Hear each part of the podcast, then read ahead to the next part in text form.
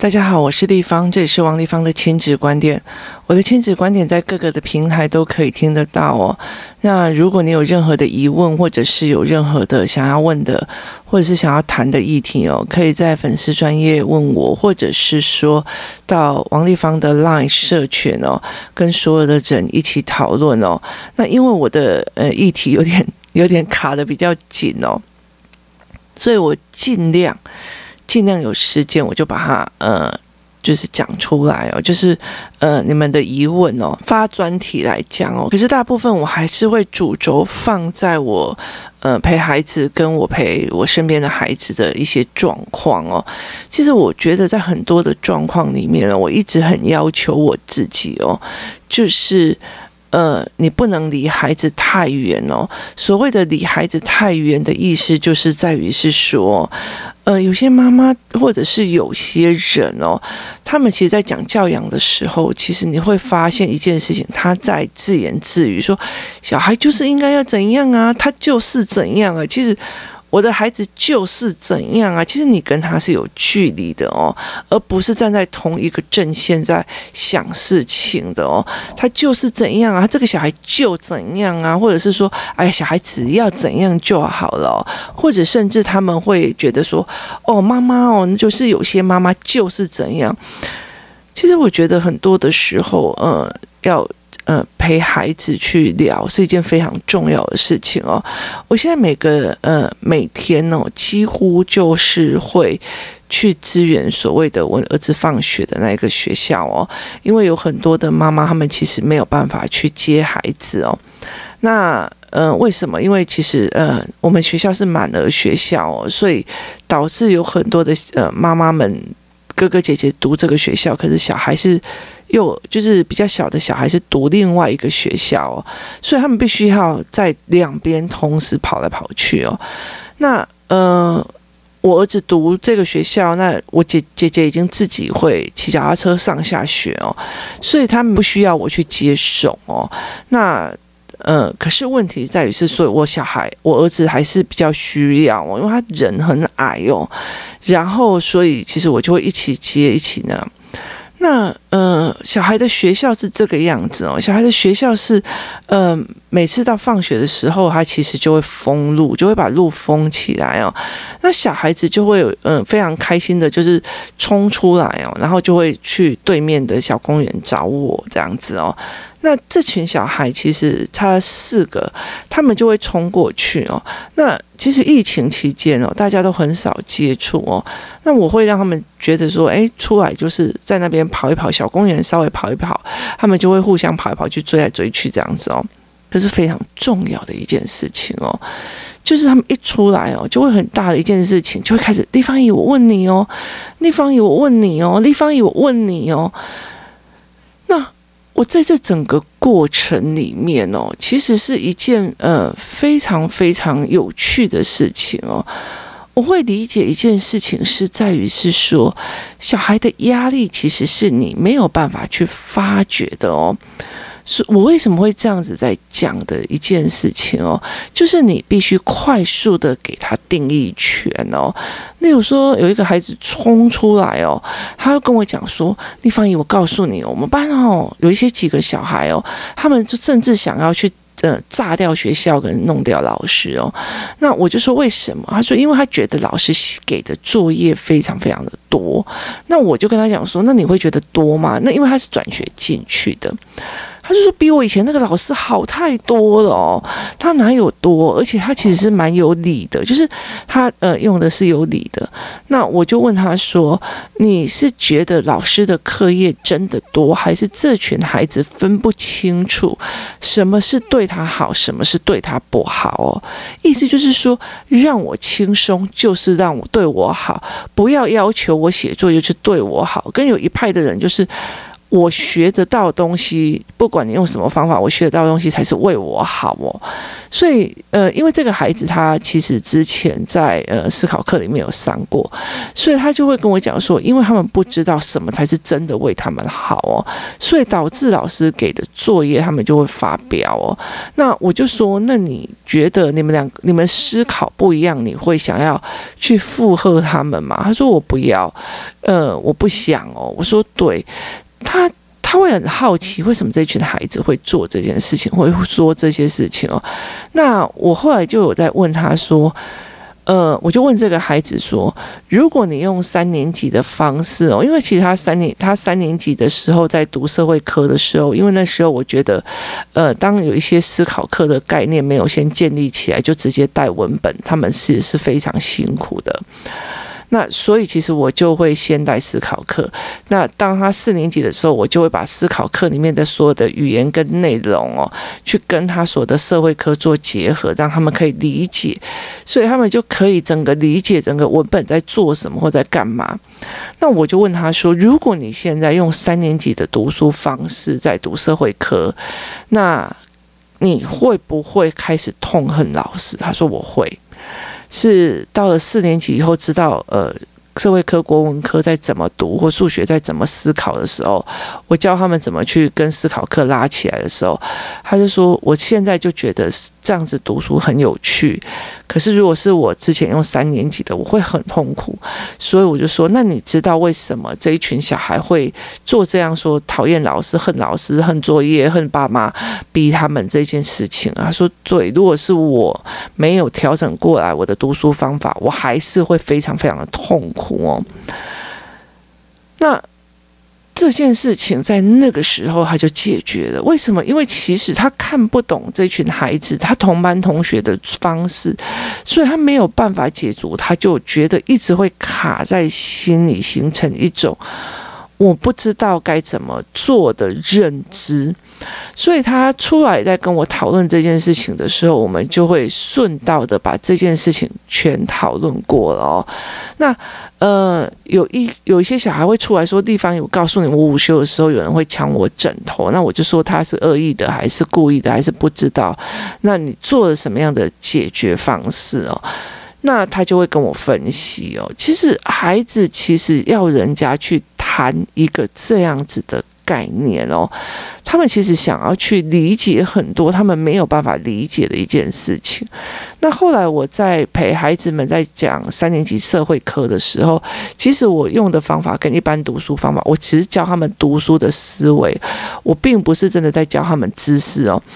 所以其实他们在整个看的时候，我就说三年级，呃，这整本书的概念在三年级的改变。那三年级会有什么改变？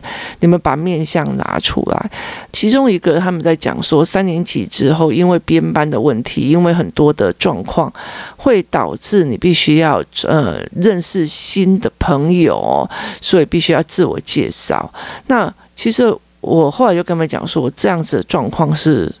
是不是要面对？那为什么他要让你认识新朋友？就有一个小孩，他就忽然讲了一句话，说：“咿呀，为什么要认识新朋友？如果跟这个人交往很久之后，才觉得，才发现自己被他出卖了。”才发现自己被他骗了，那不是很痛苦吗？就是他在问这个问题的时候，你才理解出来，原来三四年级的孩子也会卡在这种很特别、很特别的哀伤当中。如果我曾经认识了他，然后呃后来被背叛了，那会怎么样？我觉得在。一直以为我就会觉得说，有些人不敢谈感情，是因为我觉得我谈了以后，我如果到最后被背叛了，我会怎么样？那。我如果呃跟人在一起，那我被背叛了会怎么样哦？就是孩子们他们在他们的人生里面哦，原来也有非常非常这样子多的疑问哦。我为什么要读书？为什么要做这件事情？为什么爸爸妈妈要说这一句话？为什么什么什么什么？就他们这些东西他们过不去的时候哦，就是因为他们没有足够的语言跟思维让他过，所以他们没有办法过去的时候，他们其实就会形成他们所谓的压力哦。所以呃，包括他们学校同学的状况，包括他在思维这些孩子的状况，然后包括他在思维说，呃。朋友们都会在下课的时候，工作室的好朋友都会在下课的时候去找他哦。可是班上的男同学不知道为什么，然后所以就觉得这两个人很奇怪，一天到晚在我们教室门门口那边扮鬼脸，所以他会觉得说，呃，这群班上的同学就会去找我的好朋友麻烦，他就会卡在一边是班上的同学，一边是我的好朋友。这个东西其实是非常非常细微的压力哦，所以其实呃前阵子那个小蛙老师来这边呃录音的时候，他在讲现在的小孩其实因为很紧张，所以肩膀很用力，用力的时候导致他的声音是拉高的。当他拉高在反击事情的时候，你会更不舒服，然后他就影响到他的人际关系更差，他就一个非常强的恶性循环一直在循环着哦。那所以我就跟他们在讲一件事情，是在于是说，那你的压力是在哪里哦？就是很多的时候，我们在以为小孩的压力就只是功课哦，其实不是，他有太多的事情，他没有办法解释哦。所以我常常就会在他们一出来的那个当下，他们有什么问题或者什么有什么认识的问认知的问题，他们来问我的时候，我就。直接顺便引导他们去思维哦。那呃，例如有个孩子，他在呃端午节、呃中秋节的时候假期问我说：“为什么老师功课要这么多？”那我就知道了说，那遇到大功课会有什么样的状况，然后他卡在哪一个点哦，所以我们才有办法去思维要怎么去帮他哦。孩子的压力真的是非常非常的有趣哦。那。很多的一件事情，有时候我们是放错了位置哦。那，呃，我觉得在所有教养理论里面哦，他们都是觉得说我们要呃把情绪养好，才会养出好孩子哦。可是这对我来讲不一定哦，因为我真的看过非常温柔的妈妈的小孩子的躁动，其实是非常非常大。那后来其实我有抓出那个原因点哦。那重点在于是什么？你知道吗？重点在于是说，人跟人之间哦是有所谓的反应的，是有所谓的反应的。也意思就是在于是说，如果我做什么事，我跟你讲，你今天再怎么样耍赖耍泼什么有的没有，你老公都一副那种没有表情，情绪很平和。我跟你讲，那会让你更燥。就是你都已经气成那样子了，他还是你还好吗？我知道你一定很难过，你一定很不舒服吧？你一定怎样吧？其实会让你更糟。那为什么？因为你呃，重点不在那里，重点不在于我生气，重点在我生气的原因。那呃，有些孩子他们会有很大的状况是在这里，可是很多的小孩，我们在讲说呃。妈妈的情绪会影响小孩，会影响小孩。其实有很大的一个部分在于是，我真的不知道你为什么莫名其妙生气，因为小孩的语言能力不好，然后再加上他们的认知不够，然后所以导致你任何的生气，他都不知道你为什么生气。你理解意思吗？然后他就会放空，然后他就会反击，甚至他会觉得压力很大。例如很简单的一件事情，为什么？为什么在某些餐厅里面，在某些地方，我就会说去玩啊，去玩啊，跟着人家跑啊，跟着人家跑啊。可是有些时候却不能跑。例如说好了，我今天带小孩去公园，如果我从小到大我带小孩去公园，我都会这样慢慢走哦，不要乱跑哦，不可以乱跑哦，不可以乱跑哦。可是我加入一个游戏团体，当小孩都玩在一起，跑来跑去，跑来跑去，追来追去的时候，我就你干嘛？为什么不去跑？同样的地点。同样一个人，同样一个妈妈，她没有办法去让孩子判别为什么这个时候可以跑，那个时候不可以跑的时候，那其实小孩很难知道你为什么要叫我做这件事情，为什么我这个时候这样做又错了，然后这个时候为什么这个时候你会发飙，他们没有办法理解，所以会产生他们的压力哦。其实就是不理解而产生的压力，那。所以后来我其实，在慢慢了解一件事情哦，我终于终于可以了解一件事情：为什么我曾经遇过一些，呃，就是觉得说，哦，我都不用功课，我也不用作业，我都不用带作业回家哦。那其实的学校，然后可是我觉得小孩的。那个冲击跟暴躁的那个情绪其实是很大的哦。那他们其实用非常非常多的温柔在呃陪那个孩子。可是我后来才理解一件事情哦，为什么呢？因为呃，我知道今天的呃流程会是什么。例如我去参加一个会议哦。我非常知道今天的场地是什么，我流程是什么，然后我身边有什么人可以辅导我去做这件事情。例如说，我今天如果说我想要去考高雄。开一堂课哦，教呃父母怎么去看孩子的思维，在哪个时间点哦，该怎么就是例如说我几岁去做什么语言教案，什么东西的时候去这个语言教案要怎么样用，然后后来又要怎么用，就是怎么因为孩子的成长慢慢调整自己的每一个教案的时候。我如果要去做这个事情，或者是好，那我一定会知道我 PowerPoint 准备好了没有，然后我 PowerPoint 用到哪个地方的时候，我的工作人员会做什么样的事情，然后在哪个时候我的工作人员要干嘛，这些事情其实都是要被 set 好的，我才有勇气上去。应该不是说勇气，而是我才会觉得很自在，不会觉得这件事情是有压力的哦。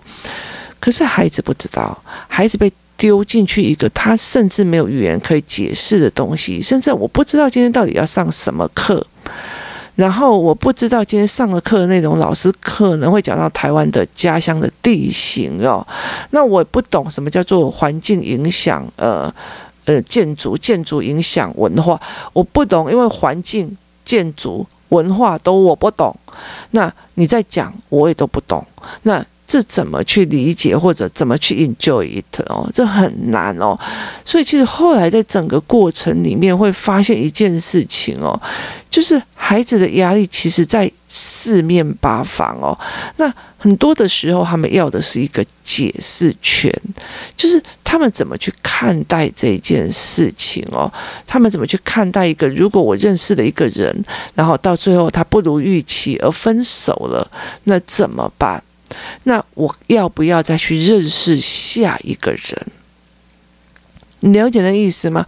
那我有举例一件事情哦，是例如说像呃那天我带我的小孩，呃带我儿子去买东西哦，那去迪化街那边买东西，那边有一个古早味的杨桃汤，那我就跟他讲说，哎，我想要喝杨桃汁哦，你要不要喝？那他就说我不要，那我就说 OK，那。等到我买了一杯之后，我就还没有喝之前，我就跟他讲：“你要不要先试试看味道？试一口，你不喜欢，妈妈喝。”那他就试了一口，说：“哎，好喝哎！”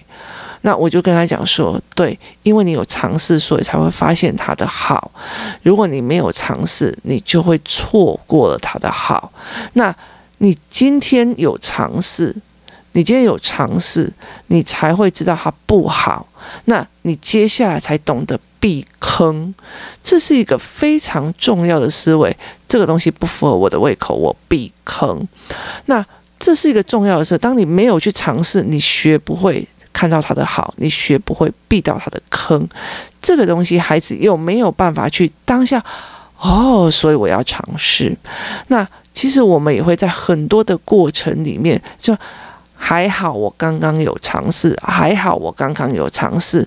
例如说轰浪小人国的轰浪看起来很危险，还好我有尝试，我有克服，所以我可以缩嘴说好久。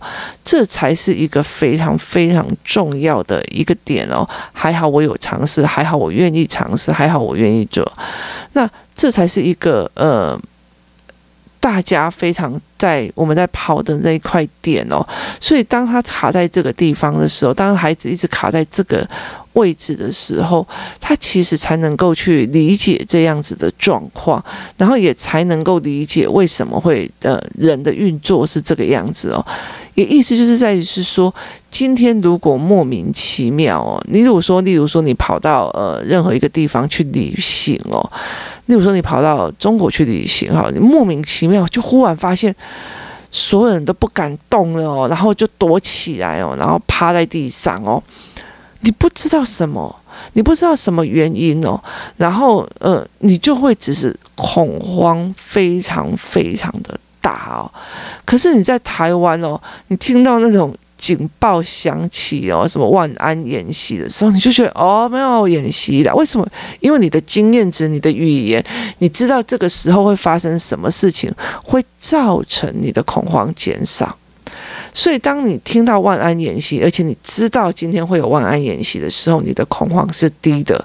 当你什么都不知道的时候，就开始。警铃大响的时候，其实你是恐慌的。那孩子也是这样子哦。当他不知道为什么这件事情现在到底在上什么，现在在干嘛，有些小孩子没有办法事先预习的时候，他会觉得整个压力非常非常大。然后他没有办法理解的时候，他压力又会非常大。当他一直以为他就是一个很好理解、很厉害，我随便学都可以考一百分的孩子的时候，他没有办法去经历四五年级的时候，他如果读书方法错的时候，他会觉得我为什么好像都听不懂的那个压力。所以三四年级其实小孩躁动的非常非常的呃激烈哦，甚至他们有很大很大的部分哦，不是吞下去就是整个爆哦，所以呃那个火花会在父母的身上哦。那所以，我常常会在讲很多的事情，在于是你永远看不清楚哦，小孩的压力是来源在哪里哦。所以，其实我觉得我非常非常的。呃，幸运的一件事情就是，小孩后来在这个，尤其是我儿子在这个学校的过程里面哦，他们一下课，然后一群小孩就是跑一跑，把压力弄掉，然后瞬间就开始一个人在讲他的疑惑，一个人在讲一个立方体，我告诉你哦，立方体我怎样哦，立方体怎样，妈，我告诉你哦，妈，我怎样哦，然后他们在这整个过程里面，我引导他们去思考哦，大部分走到公车站的时候，他们就已经。呈现一种整个人是松掉的哦，就是如果你有疑问，那你你呃跑过，然后跟朋友拉迪赛过，然后包括呃整个松掉，其实是是有好处的哦，所以其实是非常非常有趣的一个过程，而且再加上他们会发现人的不同哦，是非常有趣的。这是讲一个非常有趣的事情哦。我们当妈妈常常会在思维一件事情：这个小孩接下来该怎么办哦？那呃，我的小孩，我的儿子，他有学习障碍嘛，所以他的写字啊，干嘛都还是真的非常状况很大。那他写字的状况非常大，然后包括，但是他的文本很厉害。那呃，一刚开始的时候，我几乎每天都可以听到说这个小孩就是我的儿子被老师骂哦。那后来我就跟他讲，你有什么问题回家问妈妈，因为老师的流程在跑哦。我有让他走流程这个概念。那老师的流程在跑，你干扰人家，人家当然会不舒服哦。那我一直在想说，为什么都是呃同学会来跟我说，可是老师都没有跟我讲。说他干扰上课这件事情，或者上课怎么样这件事情，甚至我都已经听到老师讲说，呃呃，家长小孩讲说，呃，老师在评论我儿子的时候，就想说我不知道怎么拿你这个小孩怎么办哦。那为什么会讲到这个？可是老师却没有跟我讲哦。后来我才理解的一件事情哦，就是我儿子讲的。议题其实他们听不懂哦，可是老师会知道说这个小孩思考能力已经跳很远了哦，所以呃呃不懂的，例如说三年级他同班同学觉得他像个笨蛋白痴一样问一些很奇怪的问题哦，可是老师其实会知道，老师后来就跟我讲说他的思维能力跟他的呃了解的东西。呃，太多了，然后很多，所以他会问的一些很奇怪的问题哦，包括一些什么国际关系啊，或者是说，诶，这个成本不能这样子做，他会做这样子。那为，可是我又没有办法去克制他这一块哦。为什么？因为如果他不做，就是新闻解读的这一块部分哦，其实非常非常容易造成他又开始，因为他觉得。呃，学校的东西还好，所以他会开始在拉迪赛乱讲一些有的没有，就是他的呃，他的思维太广，所以你如果不赶快让他变成知识性的思维，他就会开始天马行空讲一些。就是什么鸡鸡纹啊，然后鼻涕纹啊，大大便纹，就是类似这样子，就是你必须要快一点把它拉到知识纹这边去。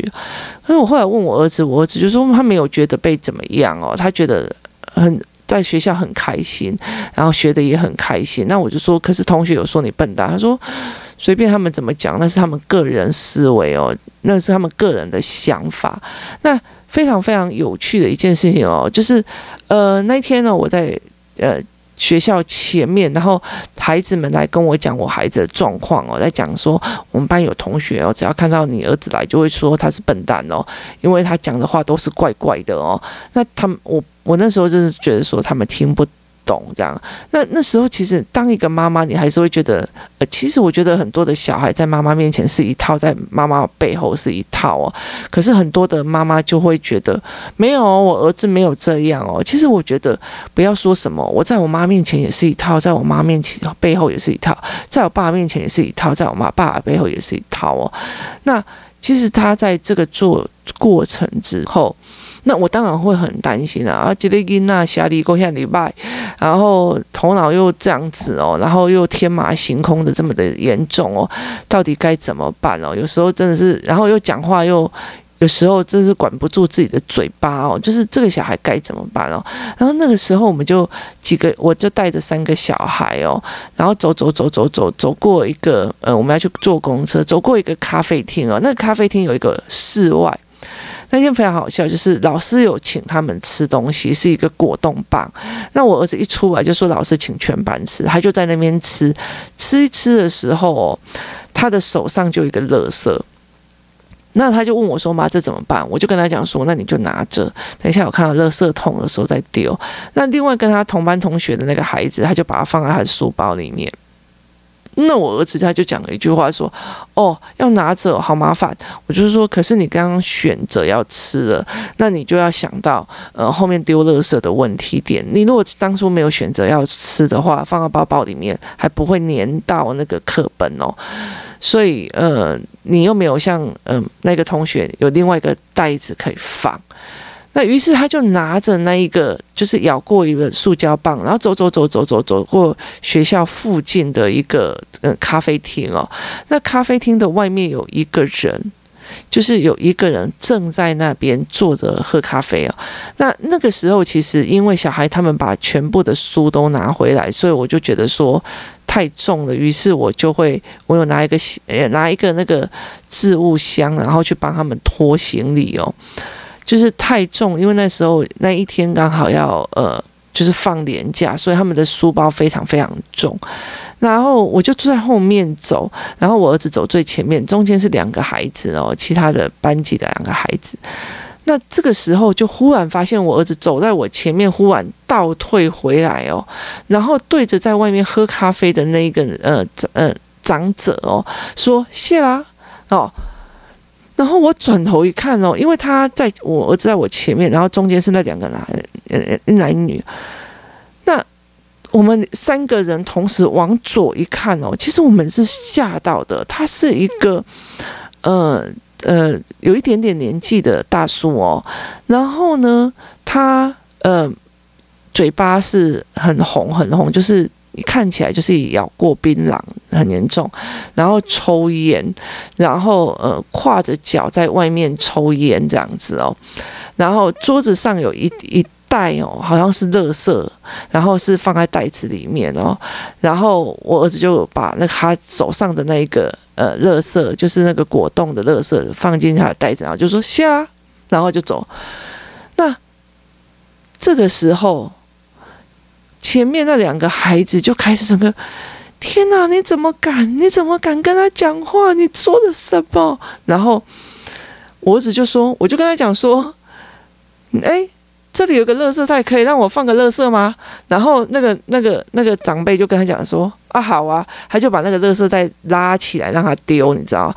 然后对那两个小孩来讲，他瞬间变成了神。他既抽烟又抽槟榔，然后看起来就是不是好惹的，手上还有刺青，为什么你敢？然后我儿子就会讲说，为什么不敢？有问有机会啊，然后你就会觉得天哪，就是就那个当下，你就会觉得，哎，这个孩子为什么会？这么的自在哦，所以其实，在很多的时候，我们在看孩子的时候，他有没有压力？然后对，后来其实这两个小孩就一直在讲：天哪，你怎么敢？是我，我要走过他旁边，我都要屏住呼吸哦。你才会觉得说，人跟人之间的压力跟放松哦，其实很难讲的。在我，在我儿子觉得是。没什么啊，这很 OK 啊，他整个人放软就哦，可不可以啊？借我用放一下啊！可是在这两个孩子就觉得你怎么改？他甚至看他的朋友做这件事情，他们还觉得压力非常非常大。你也可以用怕没有，你也可以用赞没有。所以，可是我儿子就觉得 OK 啊，就是他就是一个正常人，他就是一个正常的长辈。所以，其实对他们来讲，其实呃，压力跟不压力，同样一件事情是看待这一个人，光看这一个人，一个有觉得。压力一个没有觉得压力哦，其实我觉得在很多的时候，其实是需要去思维这件事情。事情或许本身没有对错，而是我怎么去思考的，而造成我的压力，或者是我思考不来而造成我的压力。这个才是有时候我们要去理解孩子的一部分，在这整个陪孩子的过程里面哦，就是在陪孩子，然后每天下课听他们源源不绝的疑问的时候，你才会理解的一件事情哦。什么叫做呃，出来以后所谓愿意跟你讲，他其实就是有疑问，他知道你可以给他思维一个答案，然后他会让他放下这个东西，他才有办法，而不是你觉得，嗯、我跟你讲也没用啊。你只会讲一下，那这那还好吗？那你感觉怎么样？那你舒不舒服？就是其实你无济于协助他思维跟解决问题，所以他们到最后不讲也是有道理的。那慢慢在这个过程里面会发现，真的，我告诉你，不要以为我们他的小孩不用担心吃饭，不用担心金钱，不用担心什么东西的时候，他就是没有压力的。没有，在我的思维里面，我在看这群孩子们的过程里面，我告诉你。很多孩子他的压力真的是让你没有办法想象到底在哪里为什么会这个样子非常的有趣。今天谢谢大家收听我们明天见。